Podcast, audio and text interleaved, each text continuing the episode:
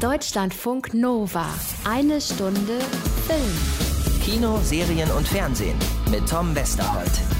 Ach, und mit einer Frage, die ich an euch habe, nämlich der folgenden. Ist das jetzt gut oder ist das jetzt schlecht? Dass wir von diesem 2020 genau heute die erste Hälfte hinter uns haben. Ist mir gerade aufgefallen. Dienstag, 30. Juni. Hälfte von diesem, der doch sehr strangen Corona-Jahr ist jetzt wirklich rum. Ich meine, was das für die zweite Hälfte heißt, weiß keiner von uns. Äh, könnten wir philosophisch drüber werden, bringt nur vermutlich nichts. Wir werden vermutlich alle weiter auf das reagieren müssen, was da auf uns zukommt. Auch im Kino. Es geht nach und nach langsam wieder los. Eher kleinere als größere Produktionen, die so ja fast schon testraketenmäßig äh, in den Leinwandhimmel geschossen werden, um zu gucken, ob das alles funktioniert. Wir schauen uns da in dem Zusammenhang heute mal der Geburtstag an. Ist in Schwarz-Weiß gedreht, geht um ein verschwundenes Kind und der großartige Marc Waschke spielt die Hauptrolle. Er ist heute unser Gast, freue ich mich sehr drauf. Es ist das erste Nicht-Video-Interview seit Corona. Ich habe ihn tatsächlich richtig in echt getroffen, draußen im Café, mit Abstand natürlich, aber in echt. Große Freude, also wirklich echter, richtiger menschlicher Kontakt. Man wird ja so genügsam in diesen Zeiten. Außerdem kommt äh, Anna Wollner vorbei und bringt uns Willem Dafoe gleich noch mit. Der ist ab dieser Woche neu im Kino in Siberia. Und äh, der dritte, ja, wie eben schon angesprochen, auch nicht gerade Blockbuster-Film, diese Woche neu im Kino, heißt Suicide Tourist. Ist ein Wiedersehen mit dem Jamie aus Game of Thrones, also mit Nikolai Costa-Waldau. Auch da gucken wir mal rein, was der so kann langsam wieder Richtung Kino, teilweise mit Dualveröffentlichungen, also Filmen, die gleichzeitig ins Kino kommen und zum Ausleihen auf den Streaming-Portalen erscheinen. Es bleibt weiter spannend, wie und auch was da weitergeht. Äh, kann mir in dem Zusammenhang bitte mal jemand das erste Drehbuch für heute reichen? Das habe ich im Büro vergessen, aber. Guck mal, ich habe einen Kuchen für dich. Ja, gut, äh, Kuchen tut's auch. Deutschlandfunk Nova. Eine Stunde Film. Hast du mein Geschenk? Ah, das habe ich im Büro vergessen, aber. Guck mal, ich habe einen Kuchen für dich. Können wir es holen? Nee, wir müssen nach Hause.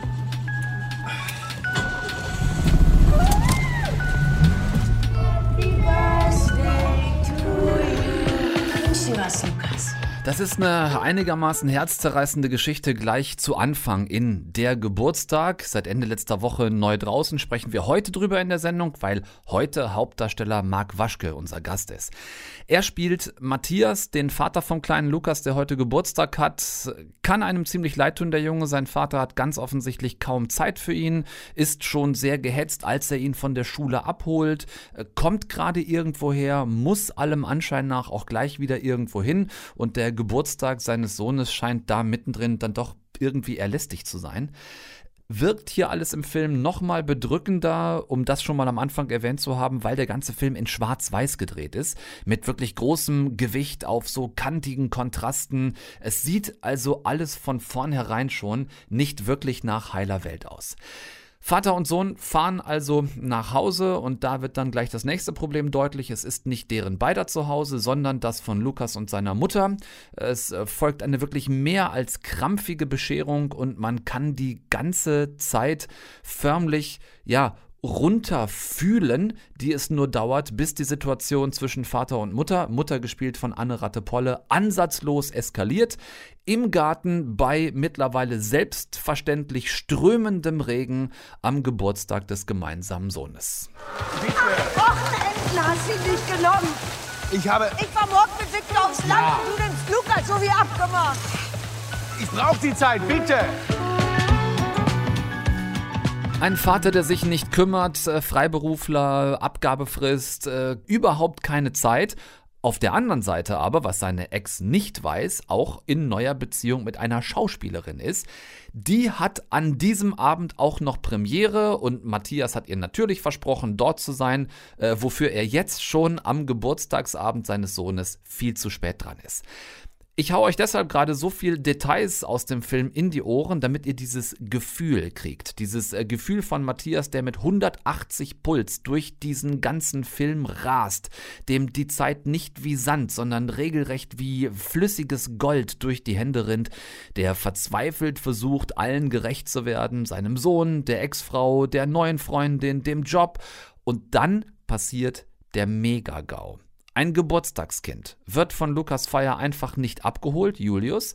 Die Eltern sind nicht zu erreichen, keiner kommt, keiner kümmert sich. Also muss Matthias jetzt auch noch Julius irgendwo zu dem nach Hause bringen und dann ist dieses Kind plötzlich weg. Einfach weg ein fremdes Kind, für das Matthias jetzt gerade die Verantwortung hat.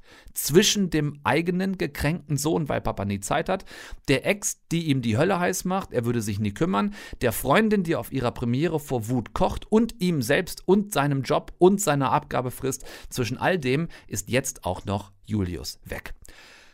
Film Noir aller Fritz Langs Klassiker M trifft auf Familiendrama unter Hochspannung sehr intensiv, geht sehr an die Nieren. Ich hatte wirklich so feuchte Hände beim Gucken, weil ich Matthias Stress ähm, allein schon beim Zugucken kaum aushalten konnte. Dank Marc Waschke, der so ein profilierter, sicherer Schauspieler ist, dass er uns als Zuschauer die ganze Zeit in seinem persönlichen Dilemma mitnimmt und auch wirklich nicht für eine Sekunde loslässt. Äh, er gehört ja, Marc Waschke, weiß nicht, ob ihr das wusstet, auch zu diesem legendären Abschlussjahrgang 99 der Schauspielschule Ernst Busch. Das waren unter anderem äh, Nina Hoss, Lars Eidinger, Fritzi Haberland, auch David Striso. Äh, also wahnsinnig großer Jahrgang Frank und Marc Waschke gehörte mit dazu. Ganz super cooler, ganz toller Typ. Der Geburtstag heißt, der Film ist jetzt im Kino und gleichzeitig auch per VOD verfügbar, also kommt zweigleisig raus ähm, auf geburtstag.wfilm.de. Geburtstag.wfilm.de. Das ist ein extra für den Film eingerichteter Stream, über den die Kinos, was ich sehr gut finde, am Eintrittspreis von 7,99 Euro direkt beteiligt werden. Ne, also wer sich von euch ins Kino traut aktuell, sich dabei wohlfühlt, kann den gerne jetzt im Kino schauen. Alle anderen können den für 7,99 Euro zu Hause gucken und beteiligen auch die Kinos mit am Erlös. Finde ich sehr fair, checkt das ruhig mal aus. Deutschlandfunk Nova. Eine Stunde Film. Das ist ein wirklich ganz besonderer Moment in eine Stunde Film hier. Nicht nur jemanden zu treffen, den ich sehr mag, dessen Arbeit ich sehr mag, sondern es ist tatsächlich das allererste Interview seit Corona-Ausbruch, das ich mit jemandem führen darf, ohne per Skype oder FaceTime oder Zoom verbunden zu sein, sondern er sitzt in Farbe und in Fleisch und Blut vor mir, Marc Waschke. Wie schön, grüße dich. Hallo, ich freue mich auch sehr. Ach, endlich mal wieder die Möglichkeit, Ja. echten Menschen zu treffen. Ja. Also wir sitzen draußen, das könnt ihr hören, natürlich, nicht in einem geschlossenen Raum, Mhm. äh, halten den gebotenen Abstand zueinander, selbstverständlich. Und ich habe gerade gesagt, du sitzt live und in Farbe vor mir. Mhm. Damit direkt die Frage zum Film, der Geburtstag. Warum schwarz-weiß? Ist ja doch eher ungewöhnlich, wenn man nicht gerade The Artist dreht. Sieht einfach geil aus, würde ich sagen. Nee, wirklich, ähm, ich ähm, mag sehr, klar natürlich, man kann immer, es gibt die Referenzen zum Film Noir, äh, die inhaltlich äh, begründbar sind. Ähm, und äh, ich finde wirklich, dass es äh, den Bildern wahnsinnig gut tut. Das sind ganz, ganz starke, kräftige ähm, Gemälde, die dadurch entstehen, die aber eben ja das Schwarz-Weiß brauchen. Dieses, dieses, wo es mehr um die Formen geht und die Kanten und Das ähm, Kontrastreiche. Ganz genau. Und ähm, ich finde das absolut sinnvoll, dass das in Schwarz-Weiß gedreht ist. Erinnert ja auch so ein bisschen an M, ne? Von Fritz Lang. Stimmt, da sind auf jeden Fall Motive mit drin. Auf jeden Fall. Ja. Ich habe den Film gestern gesehen Mhm. und habe gedacht, was für ein Albtraum. Kind weg, nicht mal das eigene. Ein Vater in totalem Stress Mhm. Ja. zwischen dem Kind irgendwie gerecht werden, der Ex-Frau gerecht werden, dieser Geburtstagsfeier gerecht werden, der neuen Freundin gerecht werden, dem Job als Freelancer gerecht werden. Ja. Also schon unter Spannung stehend eigentlich den gesamten Dreh über, oder? Absolut. Also ich, äh, finde ich sehr schön alles äh, zusammengetragen äh, und auf den Punkt gebracht. Ähm, was da an, an ja, man sagt um, um was geht es denn so als Schauspieler? Was, wie hoch sind die Beträge? Um was geht's? Da geht es immer um alles, so bei dem. Und ähm, die, dass, dass das, wie du sagst, dass es nicht das eigene Kind ist, äh, äh, erhöht eher nochmal auch äh, den Druck auf ihn. Und dieser Versuch, ja, ich meine, das mag ich überhaupt an dem Film, äh, so davon zu erzählen, von den großen archaischen Fragen. Wie will man leben? Wie will ich leben? Wie, wie, wie kann ich dann doch immer wieder nur scheitern und, und, und Fehler machen und das nicht auf die Reihe kriegen, was ich eigentlich auf die Reihe kriegen möchte? Ähm, ja, wie, wie, wie kann ich mir meine Zärtlichkeit bewahren äh, in den äh, tosenden Stürmen des Wahnsinns hier? Ist das der eigentliche Horror des Films, der eigentliche Horror der Geschichte, dass dieser Vater sich letzten Endes mehr um das verschwundene, völlig fremde Kind kümmern muss, als er sich um das eigene sorgt? Naja, ähm, ich finde es ich find's auch in Bezug auf eigene Macken äh, immer so spannend. Ähm, dass die so offen zutage liegen und, und die, die, die besten Freunde sagen, Mensch, Marc, du hast kein Problem mit deinem Vater, du hast ein Problem mit deiner Mutter, guck doch mal hin. Zum Beispiel, was jetzt so aus der Luft gegriffen war und bei mir natürlich ganz anders ist. Selbstverständlich. Und, und, und, und so finde ich das äh, ein sehr schönes Vehikel, um zu schauen, wie die, wie die engsten, nächsten Beziehungen, wie da wieder oft einiges im Argen liegt, was man ganz anders machen will. Und das wird einem dann an einer anderen Ecke, an einer ganz anderen Ecke richtig deutlich. Ähm, ich jetzt in meinem Leben habe eine sehr gute Beziehung zu meiner Tochter, ähm, aber ähm, äh, ich, kann das sehr gut nachvollziehen, diesen, diesen zu kriegen, so, ah, dass man, dass man doch eigentlich denkt, wie es geht. Man denkt doch im Leben ganz oft sogar, das geht so und das geht so und das macht man so. Und das hat auch, und das muss jetzt auch so funktionieren und ich werde direkt so äh, genervt und aufgeregt, wenn ich darüber rede und dann zu spüren, ja, nee, ähm, da gibt es kein richtig, falsch und da gibt es kein Rezept und das kriegst du dann in der, meistens her, erst daraus, wo es weh tut und wo es schmerzt. Da ist, die, äh, ist der meiste Raum für, für Wachstum und Entwicklung und Größe ähm, da, wo es zieht. Ja. Wenn ich mal so eine Blödmann-Parallele ziehen würde, so aus dem Film raus auf, auf dein Leben bezogen, vielleicht so dieses 48 Sachen gleichzeitig unter einen Hut zu kriegen. Du machst Film, du bist der Schaubühne äh, eng verbunden mit Theater, äh, du drehst Serie, Dark, dritte Staffel kommt jetzt. Kennst du das von dir? Zu viel unter einen Hut kriegen zu wollen? Oder bist du sehr organisiert? Am besten kriege ich die Sachen unter einen Hut und alle zusammen, äh, wenn ich sie einfach mache und wenn ich, äh, wenn ich vor allem für mich weiß, so warum ich die mache. So schlimm wird das Gefühl, wenn man, wenn, äh, wenn ich merke, ich bin jetzt getrieben, ich muss noch das erledigen, also Steuererklärung oder oder äh, oder äh, äh, Wäsche zusammenlegen, die dich dann so angrinst, schon so Mhm. zu, zu, zu Türmen aufgehört. Nein, aber letzten Endes äh, bei allem in allem einen Sinn zu finden, äh, äh, äh, da ist es dann scheißegal, ob das, ob das komplett chaotisch äh, läuft oder, oder durchstrukturiert ist. Aber ich würde mich nicht als einen wahnsinnig ordentlichen Menschen bezeichnen. Nee. Ich, ich, ich schaffe mir mit, mit den Projekten und mit der Arbeit die Ordnung dann auch immer wieder neu. Gibt es so Schauspieler, die haben so für, für jeden Film haben so eine Kladde, ein Text, wo der Text immer reinkommt und dann wird das dahinter wie, wie abgeheftet oder so. Oder ein Notizbuch, wo sie alles aufschreiben. Das ist bei mir jedes Mal anders und hat mit der Materialität der Geschichte so zu tun. Ne? Film, Serie, Theater, alles drei eben schon angesprochen. Wie geht das im Augenblick in dieser Corona-Zeit? Wie sehr hat dich das affektiert? Wie sehr bist du runter oder in manchen Projekten ausgebremst worden? Ich, ich war so in der Situation, dass ich erst, dass ich erst äh, eine Premiere hatte am 11. März an der Schaubühne und wir wollten 13., 14. die, die zweite und dritte Vorstellung spielen und da hieß es dann am 12. Nö, nix, da ist jetzt Schluss. Wir haben von dem Stück Die Affen von Marius von Meilenburg also eine Vorstellung gehabt, die Premiere gespielt und wer weiß, wann wir das wieder spielen können, äh, weil das Stück äh, zu dicht gespielt ist für Corona. Deswegen wird das wahrscheinlich die ganze nächste Spielzeit gar nicht auf dem Plan stehen, so wie es im Moment aussieht.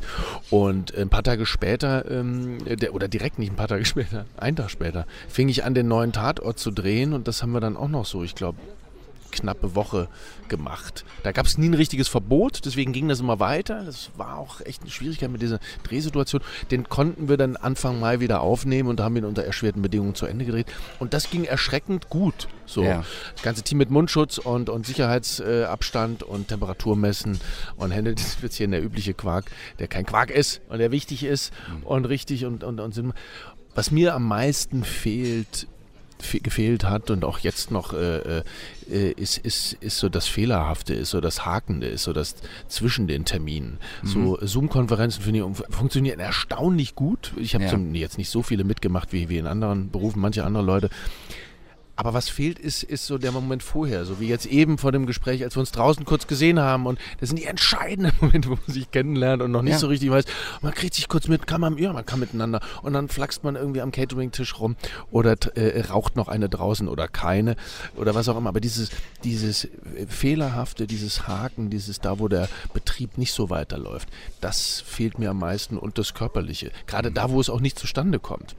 Wenn man sich wenn man sich umarmen könnte, aber man entscheidet sich, man gibt sich die Hand oder man brofistet sich Ja. oder wie auch immer. Aber wenn so klar ist, nee, es zuckt schon alles im Körper zusammen, das darf nicht sein. Das macht, glaube ich, auf Dauer was, was nicht gut ist und äh, wo man sich da was abkneift, was, äh, was nicht, ja, es ist nicht, ist nicht gesund, glaube ich, auf Dauer. Ja, bin ich ganz bei dir. Ich bin froh und dankbar für dieses erste Treffen, was es jetzt gegeben haben konnte. Gott sei Dank, dich äh, live vor mir zu haben und mal nicht per Zoom-Konferenz. Heute Morgen Grüße übrigens, sagt man ja so, äh, Mhm. Tobias Moretti heute Morgen noch äh, verbunden nach Österreich, wirklich über Zoom. Ja. Äh, und heute dann mit dir das erste Gespräch äh, mal im direkten Gegenüber.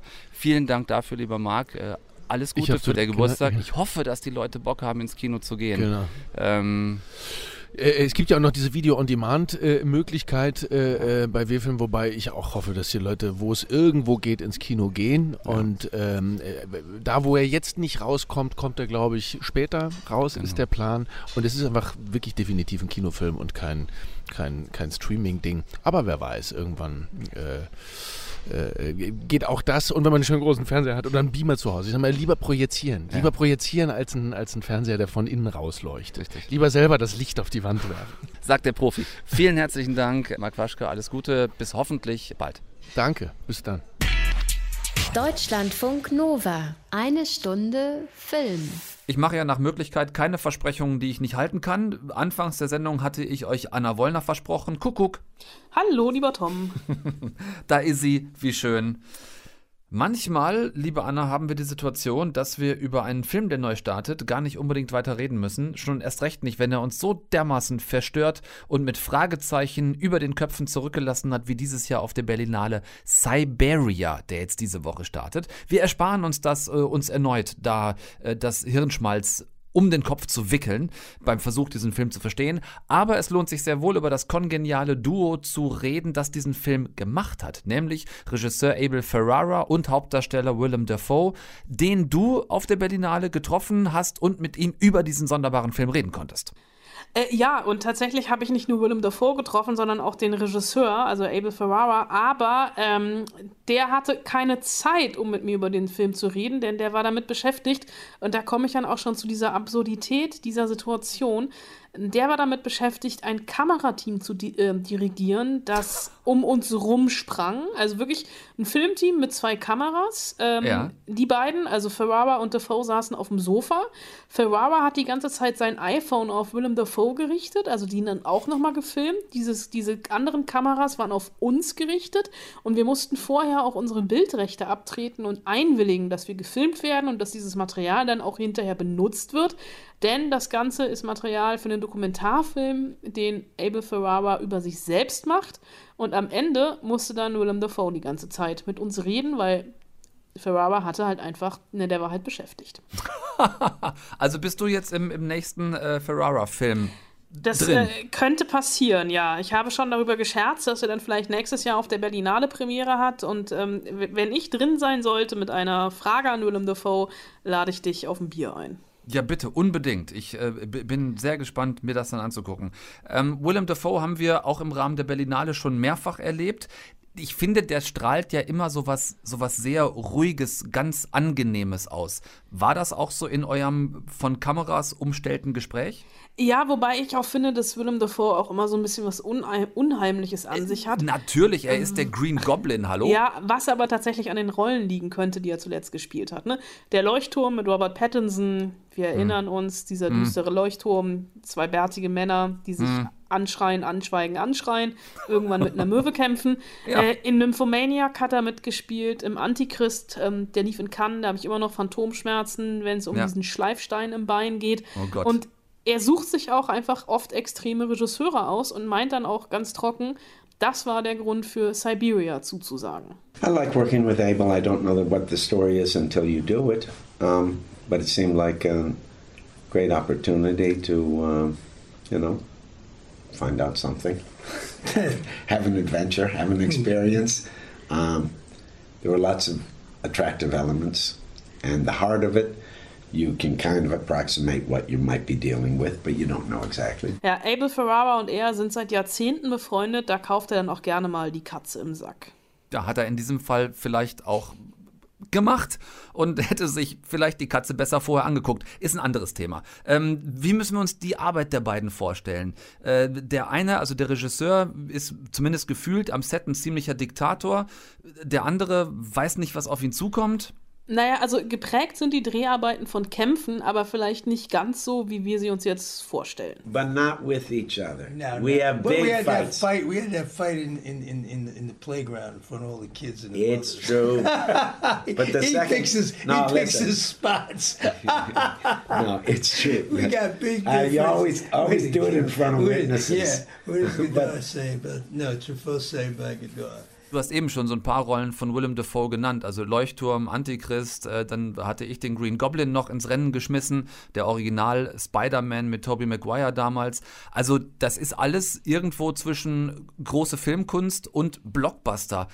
Was motiviert ihn als Schauspieler, das eine wahlweise das andere zu machen? Also es ist eigentlich der Moment, der ihn fordert und zum Umdenken zwingt, oder anders gesagt, es sind einfach Abgründe, die er entdecken will. Yeah, when I don't feel a certain kind of heat, you know, when I feel kind of politeness in the work ethic, I don't like that. I like, I mean, it's okay, and some people work very well like that. Some people real, and that doesn't mean I need a crazy set either. I've been on some sets that where everyone's very sweet and very kind and very polite, but it has to do with once again that quality of engagement where you lose yourself and you learn something and you feel transformed you know and you feel big. You feel big-hearted. You feel open-minded.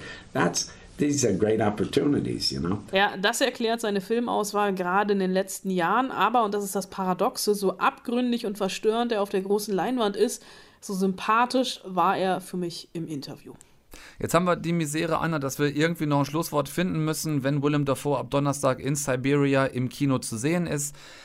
Gibt es irgendwen, den du da reinschicken würdest? Irgendjemanden, der, der also sich, dem, dem kein Experiment am eigenen Körper äh, zu extrem ist vielleicht? Nee, um ehrlich zu sein, nicht. Also ich überlege gerade, es waren in der letzten Zeit alle nett zu mir. Also es gibt auch noch nicht mal jemanden in meinem Umfeld, dem ich eins reinwürgen will, um in Siberia zu schicken. Insofern wartet einfach auf den nächsten Film mit Willem Dafoe. So, und bis dahin feiern wir den Schauspieler, der ein toller Gesprächspartner war. Anna Wollner hat ihn getroffen. Vielen Dank dafür. Sehr gerne. Deutschlandfunk Nova. Eine Stunde Film. Sehen wir doch mal nach. Ihr, Ihr erstes Treffen habe ich für morgen um, um 13 Uhr angesetzt. Dann haben Sie auch noch Zeit genug, sich richtig schön auszuschlafen. Ja, das klingt richtig schön entspannt, ne? Erstmal ordentlich ausschlafen. Es hört sich irgendwie frei an, so wie Urlaub oder wie eine Reise. Es ist auch eine, allerdings nicht irgendeine. Für Max steht im Kinofilm Suicide Tourist hier jetzt die letzte Reise unmittelbar bevor. Eine schmerzfreie Injektion zu den Klängen einer Musik, die ihr Leben am besten widerspiegelt. Eine leichte psychedelische und entspannende Inhalation mit einem Blick auf die Sterne. Wir gestalten genau die Situation oder Konstellation, die ihrem Wunsch nach einem friedlichen Abschied entspricht. Aurora, ein wunderschönes Ende. Dieser Max, um den es hier geht, gespielt von Nikolai Costa-Waldau, den kennen wir als Jamie Lannister aus Game of Thrones, hat einen unheilbaren Hirntumor und hat sich entschieden, seinem Leben selbstbestimmt ein Ende zu setzen. Der ganze Film spielt in Costa Waldaus Heimat Dänemark. Dort hat Max von diesem Sterbebegleitungshotel Aurora in Norwegen gehört. Und dort will er sterben, solange ihn der Tumor noch nicht wesensverändert hat und er die Entscheidung selbst und aus freien Stücken treffen kann. Seiner Frau hat er nichts davon erzählt. Er bekommt eine Art persönliche Begleiterin, die ihn abholt und nach Norwegen bringt. Und mit ihr spricht Max auch über die Sterbemodalitäten. Ich habe es zu Hause mit einem Seil probiert. Das lief nicht sehr gut. Nein, dergleichen würden wir auch nicht empfehlen. Vielleicht nur eine Tablette. An Tabletten bin ich schon gewöhnt. Ja, Wir nehmen noch das Abschiedsvideo von Ihnen auf. Dann werden Sie bereit sein für Ihre letzte Reise. Das wirkt auf den ersten Blick eigentlich sehr friedlich, sehr moralisch okay, also quasi Sterbebegleitung im bestmöglichen Sinn. Allerdings merken wir an dieser Stelle jetzt auch, dass irgendwas nicht stimmt. Dieses Hotel ist in all seiner absoluten äh, 5 Sterne plus Fanciness, also so äh, ganz viel Holz mit Beton und riesigen Fenstern mit Blick auf traumhafte Wasserfälle. Ähm, wir merken, dass das trotz dieses ganzen Styles irgendwie irre kalt wirkt und sehr steril. So beim zweiten, dritten Hinsehen sieht es eher nach einem Fünf-Sterne-Schlachthof für Menschen aus. Und nicht nur Max, auch anderen Hotelgästen sieht man immer mehr Zweifel an ihrem Entschluss an. Was mich äh, umgetrieben hat beim Gucken dieser wirklich gerade mal 90 Minuten, die es sind, ist die kaum aushaltbare Arschruhe, die der dänische Regisseur Jonas Alexander Arnby an den Tag legt, während wir Max und den anderen beim Weg in die Ausweglosigkeit zugucken müssen. Quälend lang manche Szenen, aber gewollt natürlich. Äh, ein Aufeinanderknallen von Drama, Science Fiction, äh, Utopie und Dystopie super inszeniert und großartig gespielt, also handwerklich toll gemacht. Ähm, leise Töne, die einen anschreien, könnte man sagen. Mit einem Ende, ja, da habe ich mich. Ihr kennt mein Problem manchmal mit, mit Filmenden. Es äh, kommt häufiger mal vor, dass ich sowas hier erzähle.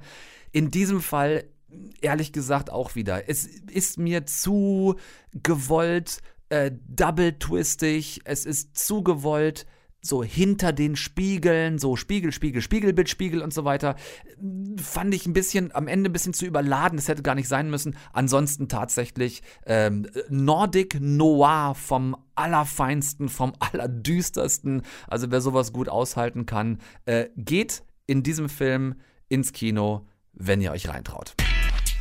Deutschlandfunk Nova. Eine Stunde Film. Äh, tschüss für heute, wollte ich eigentlich gerade sagen, aber ich schicke euch noch was für zu Hause mit. Das habe ich in der ZDF-Mediathek gefunden. Passend zum aktuellen Thema Tönnies, die Doku Die Schnitzelindustrie. Und verdreht bitte nicht die Augen und denkt euch ja super, jetzt geht uns der Westerhold auch noch mit so einer äh, kleinen niedliche Ferkel-Weltverbesserungs-Öko-Story auf den Sack. Das ist es tatsächlich nicht. Aber wer verstehen will, wirklich verstehen will, was im Fleischproduktions-Nirvana Deutschland falsch und ganz beschissen läuft, kriegt in dieser Doku einfach mal Zusammenhänge erklärt. Es geht um weit mehr als nur um, och, die süßen armen kleinen Ferkelchen. Kein europäisches Land erzeugt mehr Schweine als wir Deutschen. Ich esse Schweinefleisch und es schmeckt gut. Filet, Schnitzel, Schweinebraten mit Klößen. Aber die Fülle macht uns langsam größere Probleme. Ein Kilo Schweinefleisch muss mindestens 9 bis 12 Euro kosten. Ich bin mir sicher, dass bei dem derzeitigen Preis von 1,36 Euro viele Landwirte einfach nicht mehr erzeugen können. Ein ganzes Schnitzel für 1,99? Da kann was nicht stimmen. 54 Millionen Schweine werden jedes Jahr in Deutschland geschlachtet. Unter anderem, damit man im Supermarkt eingeschweißte Ja-Salami für, keine Ahnung, 69 Cent das Päckchen kaufen kann. In keiner Mathematik dieses Universums kann da eine gute Rechnung draus werden. Das ist am Ende nicht nur für die allermeisten Massentierhaltungsschweine eine furchtbare Quälerei. Äh, sie endet letztendlich, diese Quälerei, im Magen des Verbrauchers, der äh, sich ganz offensichtlich offensichtlich einfach immer noch nicht wundert, in der Masse betrachtet zumindest, wenn das Schnitzel oder Kotelett im Supermarktregal 1,29 Euro kostet. Es sind 45 Minuten, die wirklich hervorragend aufklären, äh, mit einer neugierigen YouTuberin als Protagonistin, die einen eigenen äh, Kanal hat, auf dem sie auch kocht und zwar sehr wohl Gerichte mit Fleisch. Also da haben sie jetzt keine militante Veganerin genommen, die mit irgendwie fliegenden äh, Anti-Fleisch-Fahnen da durch die Mastbetriebe hetzt, Text. Ähm, es ist wirklich sehr lehrreich aufgebaut. Ich habe in dieser Dreiviertelstunde mehr über die Fleisch- und Nahrungsmittelindustrie gelernt als vermutlich in den letzten Jahren vorher. Insofern holt euch bitte gerne diesen Wissensvorsprung durch Informationen ab. Äh, kann man auch prima und dann wirklich mal sinnvoll vor Freunden so ein bisschen mit rumposen, ne? im Sinne von echt mal was Spannendes gelernt und zu erzählen haben. Das wäre dann jetzt mein Tschüss für heute. Tom Westerholt, danke euch fürs Zuhören. Nächsten Dienstag, nächste eine Stunde Film. Bis dahin guckt ihr nichts, was ich nicht auch gucken würde. Und ähm, ihr macht es gut bitte und vor allem bleibt gesund. Deutschlandfunk Nova. Eine Stunde Film. Jeden Dienstag um 20 Uhr. Mehr auf deutschlandfunknova.de.